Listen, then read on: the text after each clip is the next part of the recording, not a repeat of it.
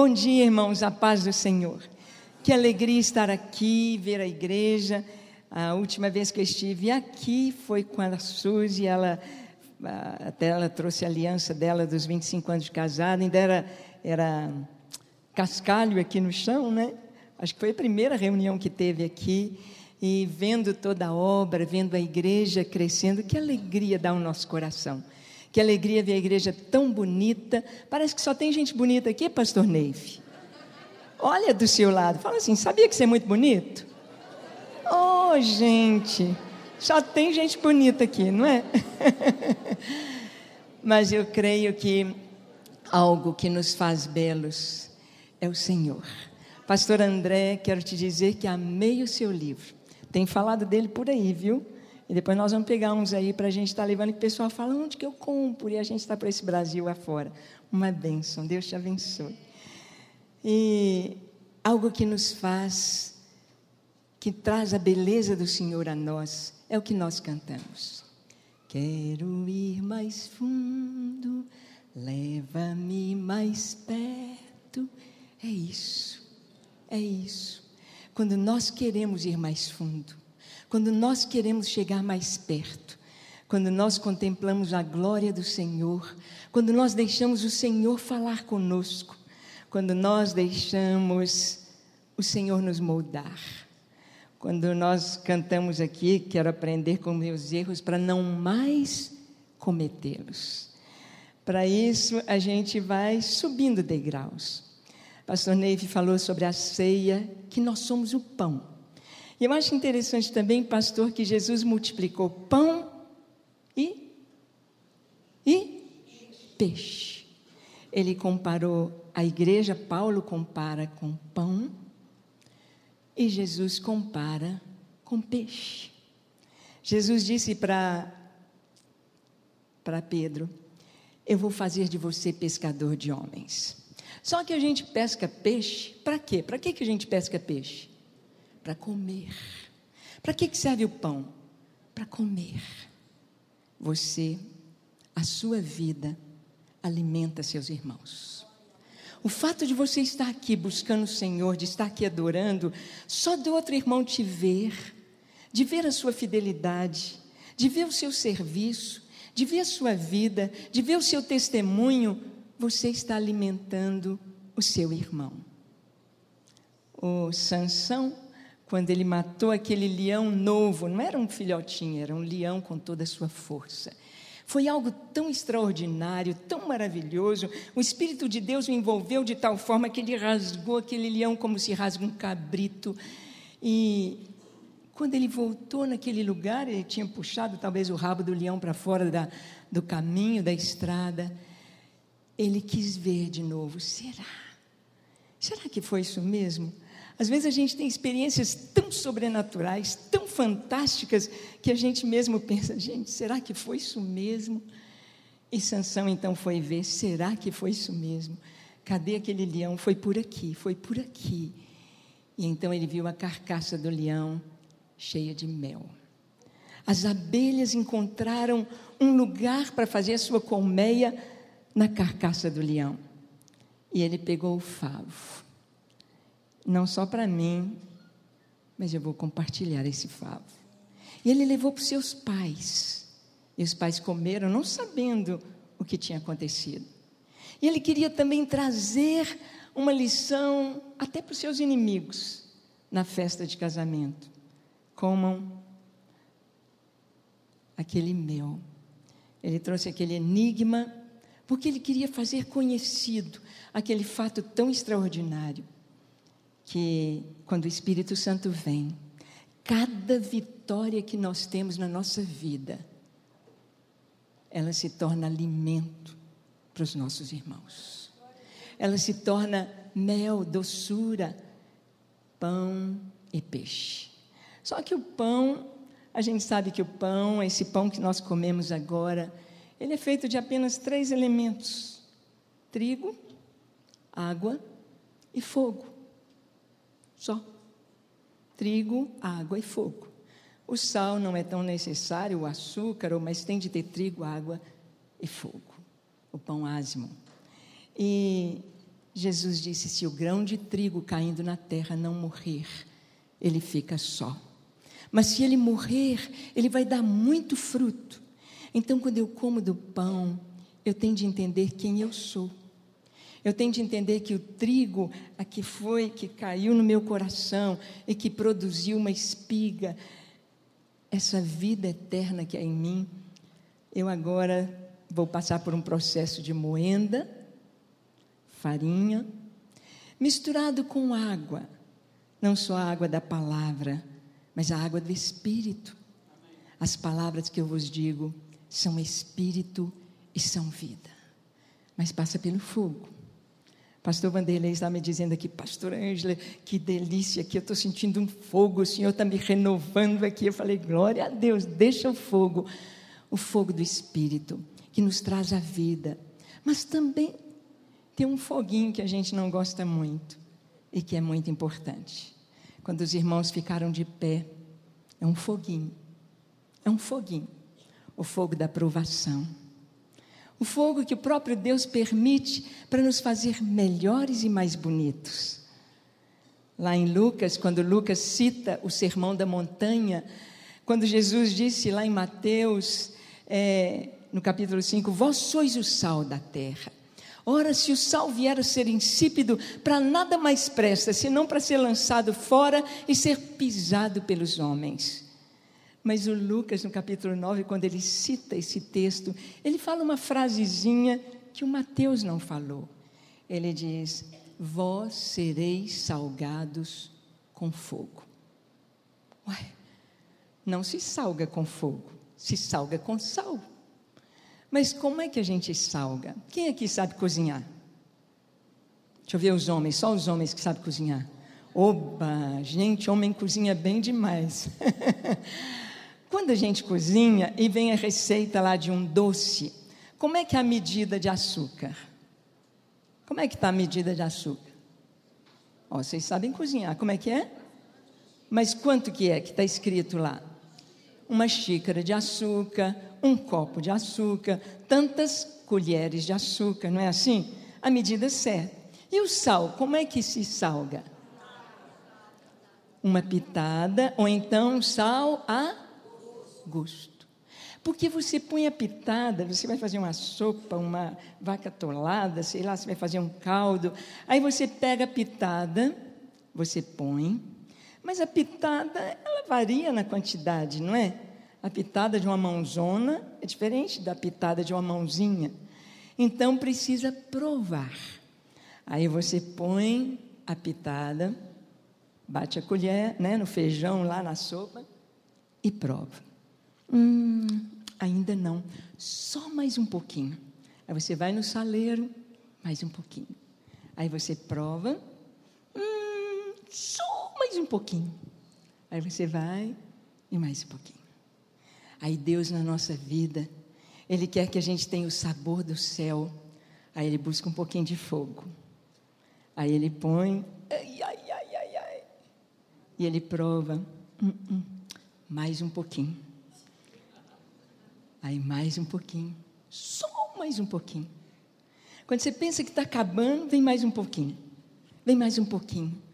Mas então Deus prova, agora está bom. Quando a gente chega no que nós cantamos, não quero cometer os erros. Quando nós chegamos nisso, nós subimos um degrau.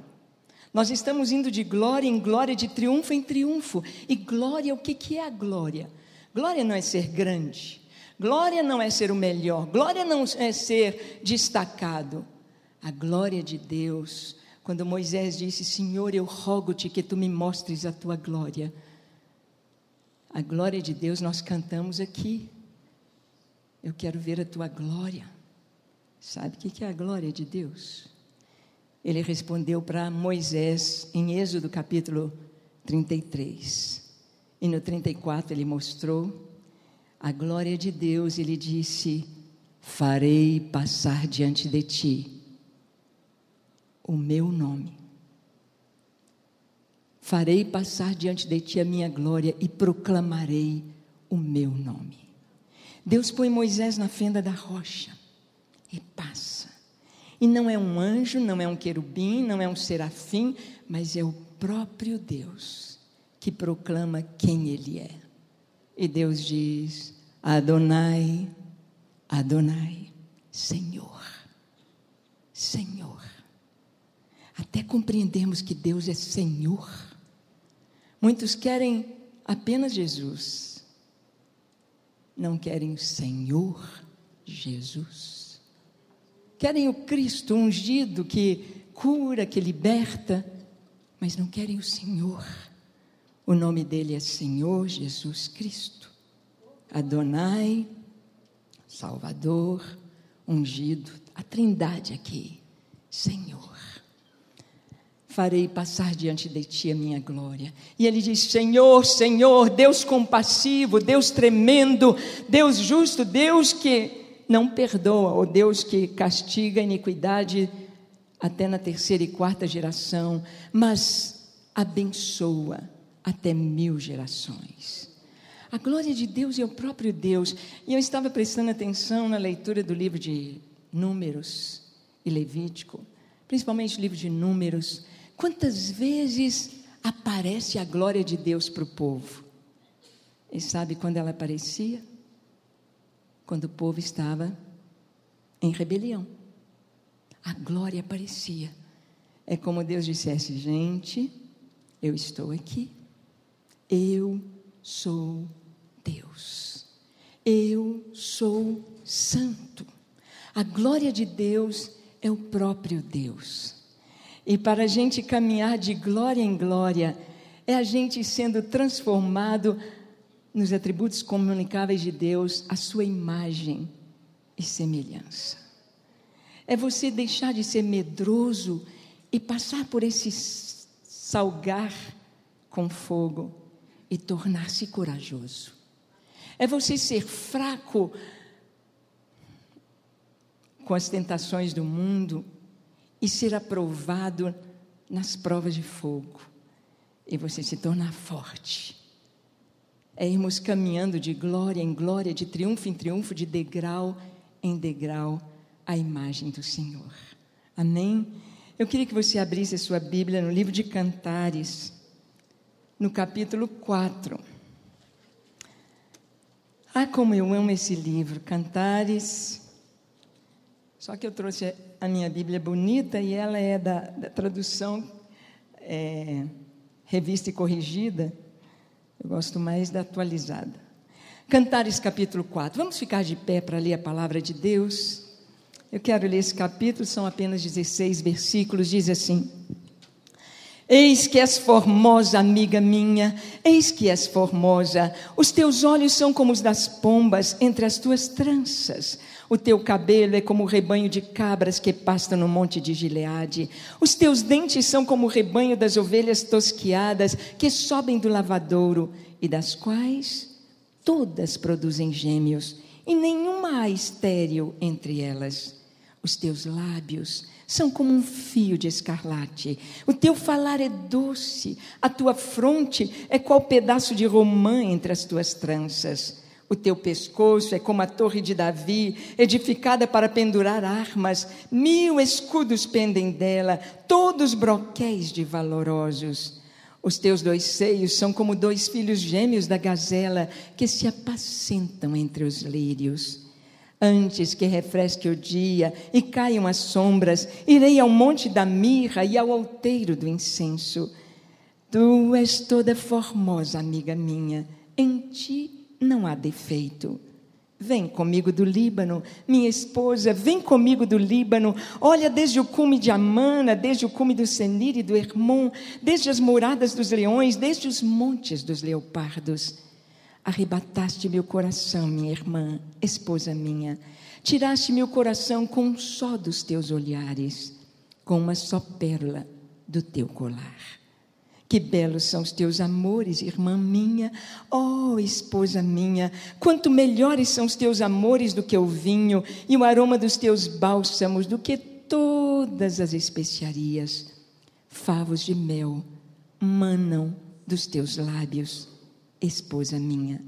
Mel e leite estão debaixo da tua língua, e o cheiro das tuas vestes é como o cheiro do Líbano. Jardim fechado és tu, irmã minha, esposa minha, manancial fechado, fonte selada. Os teus renovos são um pomar de romãs. Com frutos excelentes, o cipreste, o nardo, o nardo, açafrão, o cálamo, a canela, com toda sorte de árvores de incenso, a mirro, aloés, com todas as principais especiarias És a fonte dos jardins, poço de águas vivas que correm do Líbano. Levanta-te, vento norte, e vem tu, vento sul, assopra no meu jardim, para que se derramem os seus aromas. Ah, se viesse o meu amado para o seu jardim e comesse os seus frutos excelentes. Amém? Vamos orar. Pai, obrigada por tua doce presença. Obrigado, Senhor, porque ao te louvar, ao te adorar, nós podemos contemplar a tua glória no Santo dos Santos. Obrigado porque nós podemos cantar de todo o coração. Quero ir mais fundo, leva-me mais perto. Ó oh, Deus, obrigado, ó Deus, pela tua igreja. Obrigado a Deus por este dia maravilhoso em que podemos nos reunir e em toda a face da terra, onde estiverem dois ou três reunidos em teu nome, aí haja tua presença, milagre, aí haja salvação, aí haja, Senhor, o derramar do teu Espírito Santo.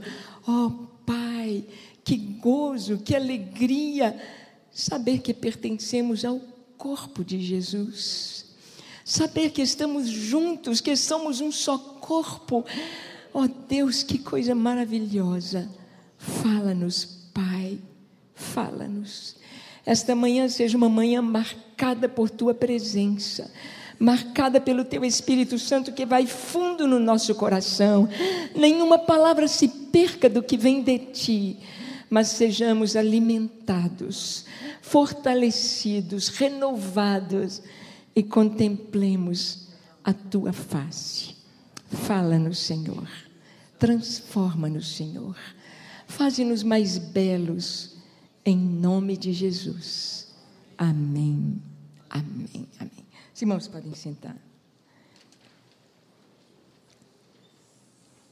Esse texto é tremendamente maravilhoso. O Senhor, como noivo, como esposo, está falando como ele nos vê e ele diz: Eis que és formosa.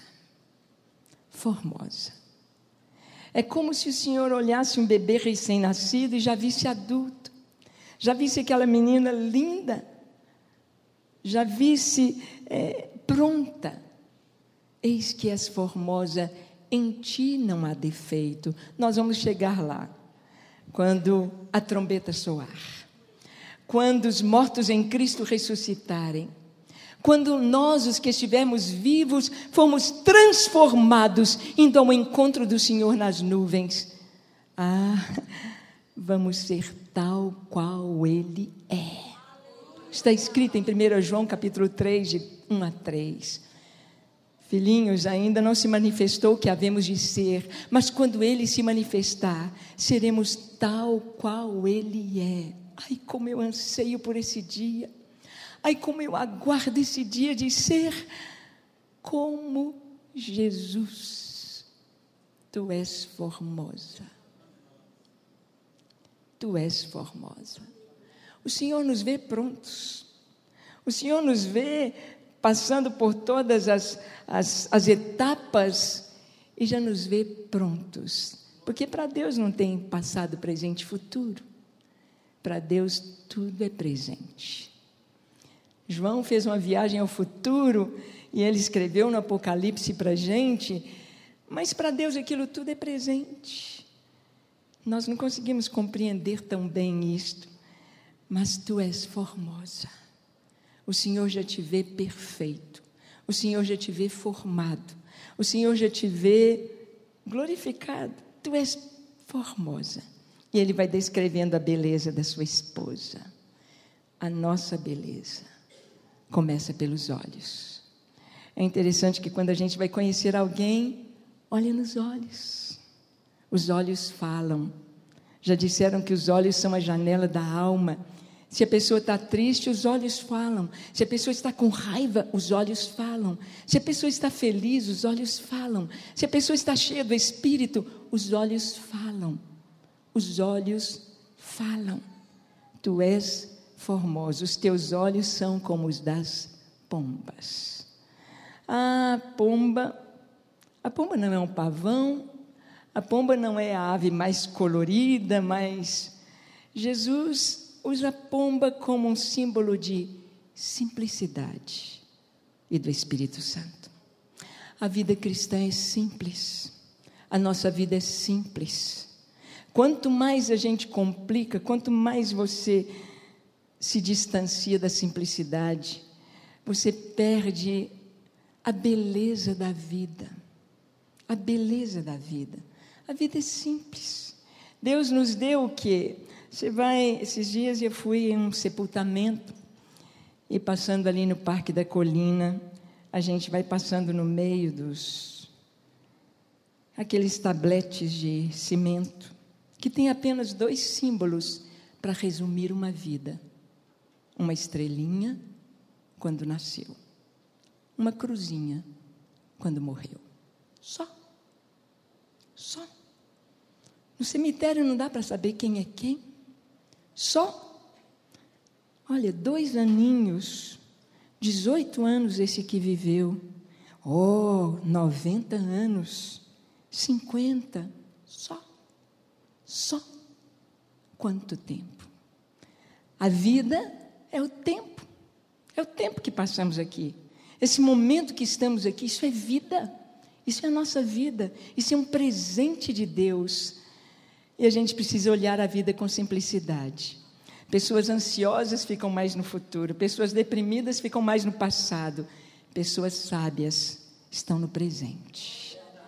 Se você está aqui agora, mas você está deixando sua mente viajar, você está perdendo.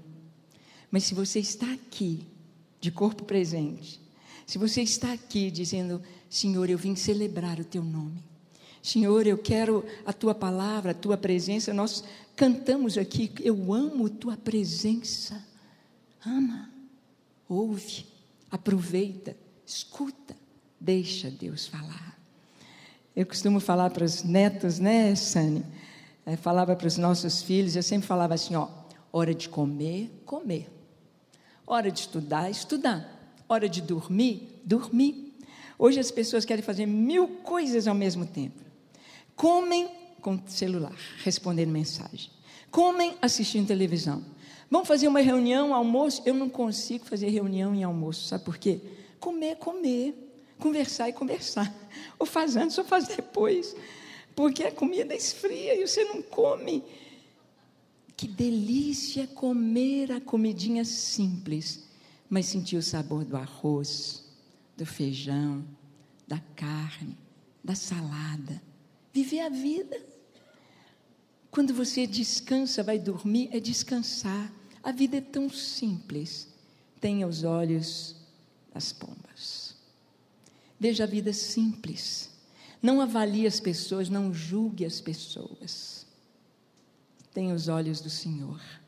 Um olhar de amor, um olhar de perdão, um olhar simples de Jesus. De Jesus. Teus olhos são como os das pombas. Esses dias Deus estava me dando uma palavra sobre aquele versículo, último versículo do capítulo 40 de Isaías, os dois últimos, né? Os jovens de cansado desmaiam, mas os que esperam no Senhor renovarão as suas forças, subirão com asas como águias, correrão, não se cansarão, caminharão e não se fatigarão. Na verdade, esse versículo a gente estuda como os salmos, né? Salmo é de trás para frente. O primeiro versículo de Salmo já é a conclusão do que ele queria falar, é de trás para frente. O, o, esse versículo ele está falando: subirão com asas, correrão, caminharão, mas na verdade, primeiro caminha, depois corre, depois voa. Então vamos fazer uma, como a gente não voa, não tem asa, mas a gente voa de avião. Então vamos pensar no avião. Você entra no avião, fechou a porta, Aí um tratorzinho vai empurrar o avião, porque avião não tem marcha ré. Fala para o seu irmão assim: você não tem marcha ré. Você não tem marcha ré, irmão. Atrás o mundo, Jesus à frente. Jesus é o guia onipotente. Atrás o mundo, Jesus à frente. Não volto, não. Não temos marcha ré. É preciso que um tratorzinho venha e empurre o avião. Aí ele vai taxiar na pista. Ele vai devagar, ele faz curvas. Quanto maior o aeroporto, mais tempo taxiando. Quando a gente caminha, você aceitou Jesus, você entrou nesse avião, aí você anda para a gente caminhar. A gente pode, eu posso caminhar para frente, olhando para o lado aqui porque a gente tem uma visão 180 graus. A gente pode caminhar conversando. E quando a gente começa a vida cristã, a gente anda devagar, olhando para os irmãos. E a gente acha que todo mundo é perfeito. Aí você vai descobrindo que eles não são perfeitos. Não é verdade? Aí chega um ponto quando você tem essa maturidade de entender que você não pode olhar para os irmãos que você tem de correr, que você tem de ir mais rápido. Então você chegou na cabeceira da pista. E na cabeceira da pista, o avião para, espera a ordem para decolar. E então acelera as turbinas, agora não tem mais curva, agora é reto. Hebreus 12, 1 e 2 diz: tendo a rodear-nos tão grande nuvem de testemunhas, desembaraçando de todo o peso e do pecado que tenazmente nos assedia, corramos com perseverança a carreira que nos está proposta, olhando firmemente para o Autor e Consumador da fé, Jesus. Sabe quem não se desvia da fé? Quem olha para Jesus. Quem chegou na cabeceira da pista e sabe que ele tem de voar, e sabe que ele não é desse mundo então, na cabeceira da pista, é reto. Quando você corre, não pode olhar para o lado. Quando você corre, você tem de olhar para frente. É reto. É reto. E você vai só acelerando. A velocidade vai aumentando, aumentando, aumentando, aumentando, então tchiu, decola. Quando você decola, você deixa esse mundo. Quando você decola, você saiu da terra. Quando você decola aquilo que era grande, ficou pequeno. Quando você decola, você começa a ver coisas que quem está lá embaixo não vê. Não vê. Quem está lá embaixo pode ver as nuvens, achá-las escuras. Quem subiu está por cima das nuvens. Deus quer que a gente decole com asas da fé. Mas isso é uma jornada é uma jornada. Quando você de escola, você começa a experimentar o céu na terra. Porque você está exatamente aí, no céu, porém na terra. Quando a gente decola, orando, jejuando, lendo a palavra, buscando intimidade com Deus, a gente vive o céu na terra, independentemente das circunstâncias. Se saiu, e é maravilhoso. Os teus olhos. Fala dos cabelos. Cabelo na Bíblia, o cabelo da mulher era símbolo de estar sob autoridade. Autoridade. Teu cabelo são como um rebanho de cabras ondeantes sobre as montanhas. É bonito ver o, o rebanho correndo, pulando todos juntos, aquele cabelo ondeante, tão bonito, falando que o rebanho do Senhor está debaixo de autoridade. Que a igreja do Senhor tem um dono. E como o pastor Neif disse, a igreja é o corpo, é todo. Nós cantamos aqui tribos, todas tribos, línguas, raças. O entendimento do reino de Deus, não do nosso quintal, mas o reino, o respeito, o amor, o entendimento, quando a gente está debaixo de autoridade. Os teus dentes são como rebanho de ovelhas tosquiadas. Você sabia que havia poucas coisas que podia trazer liberdade para um escravo no Antigo Testamento. E uma delas é se por um acidente ou por apanhar ele perdesse um dente. Um dente valia a liberdade dele. A importância aí do dente, né? Os dentistas sabem disso e o brasileiro está com um sorriso tão bonito. E nós sabemos da importância de, do sorriso. Você define as pessoas também pelos seus dentes. Nós sabemos, é, às vezes as pessoas até fazem bullying, né? Por causa dos dentes. Dente amarelo, dente torto, dente não sei o quê, dente pelos olhos, pelos dentes. A gente olha os olhos, olha o cabelo, olha a boca.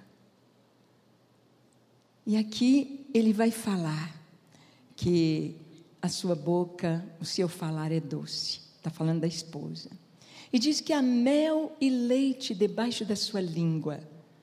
Ou seja, a igreja, você, eu, quando a gente abre a boca, sai leite, que é alimento, sai mel, que é doçura. Pessoas que são doces, pessoas que têm uma palavra que traz paz, pessoas que sempre são pacificadores, filhos de Deus, mel, é doce. A igreja, o Senhor olha e diz: debaixo da tua língua tem mel e leite. Aqui fala sobre os seios da igreja, que são como dois filhos gêmeos da gazela que apacentam entre os lírios. Lírio é uma flor do campo que tem uma peculiaridade: não tem espinho. Não tem espinho. O Senhor diz que a, a, a noiva não é, é semelhante a um rebanho, é semelhante à gazela. Gazela é, é animal selvagem, mas que se apacenta entre os lírios. O lírio só tem a beleza, só tem o perfume, mas não tem espinho. Nós fomos chamados para nos apacentar ou para caminhar entre os lírios. Nada de ficar espetando um ao outro, principalmente família. A gente poder ter perfume. Gente, é tão fácil viver. É tão fácil ser feliz. É tão fácil ter um lar alegre, feliz, apacentar entre lírios. Tira os espinhos. Tira os espinhos. Como? A gente deixando o Senhor guiar a nossa vida. Tendo esse olhar simples para a vida. Abre mão. Abre mão. Quantas pessoas sofrem porque querem segurar? Alguém trouxe uma definição tão linda sobre ser manso. Manso não é a pessoa que fala mansinho, baixinho. Manso. Bem-aventurados os mansos, porque herdarão a terra. Manso é aquele que abre mão do que ele não pode segurar, para segurar o que ele não pode perder. Eu abro mão do que eu não posso segurar. Eu posso segurar minha vida, minha saúde, meus dias, meu marido, meus filhos, minha casa, meus bens. Posso segurar? Eu tenho domínio sobre isso? Não. Então abro mão. Senhor, é teu. Aí eu não sofro, é dele. Mas eu seguro que eu não posso perder. Eu não posso perder minha alegria. Eu não posso perder minha salvação. Eu não posso perder minha paz.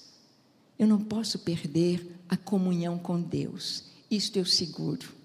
O resto é dele. Eu abro mão. Isso é segredo de uma vida feliz. E aqui o Senhor vai dizendo sobre a noiva, dá vontade da gente ficar aqui uma noite vendo isso tão lindo, mas eu queria que o verso 13 diz: Os teus renovos são um pomar de romãs. Aqui ele diz que na, na face da, da noiva, na sua fronte, é como romã partida.